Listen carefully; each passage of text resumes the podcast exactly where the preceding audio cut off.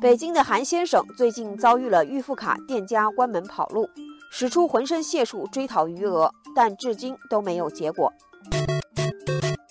所谓预付卡是一种先充值后消费的购买服务的模式，常见的预付卡有美发卡、健身卡、餐饮卡和儿童游乐卡等等。一般来说，这种预付卡都会有不同程度的优惠，所以不少消费者愿意选择这种模式消费。但是近年来，这种预付卡经常爆出店家跑路的消息，让很多消费者很受伤。网友阿奇说：“受伤太多了，现在就算有再多优惠，都诱惑不了我。”网友木子欢也说：“已经不止一次遇见这种预付卡变成跑路卡的情况了。”总结起来。这些跑路的店家都是有套路的，先是以管理问题、消防检查等理由暂停营业，然后一跑了之。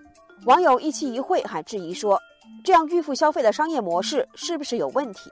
为什么呢？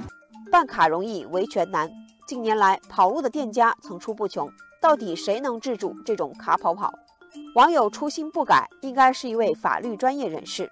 他说，关门跑路也要分情况。一种是店家主观上没有打算履行合同，通过虚构事实、隐瞒真相等手段骗取办卡人财产，这就构成合同诈骗罪，消费者可以依法维权。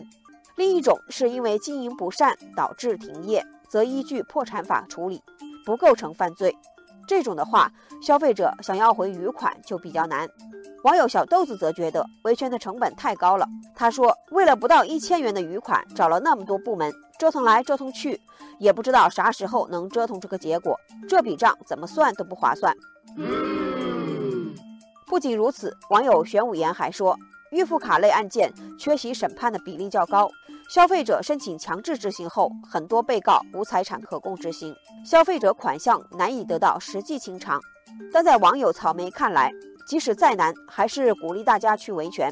如果每个人都是抱着为了一点钱浪费更多精力不值得的态度，结果是人家卷钱走了，还会再坑骗其他人。不过事后维权毕竟是被动之举。网友寒冰记说，要杜绝预付卡卡跑跑的现象，关键是要从源头上监管，引导预付消费模式持续健康发展。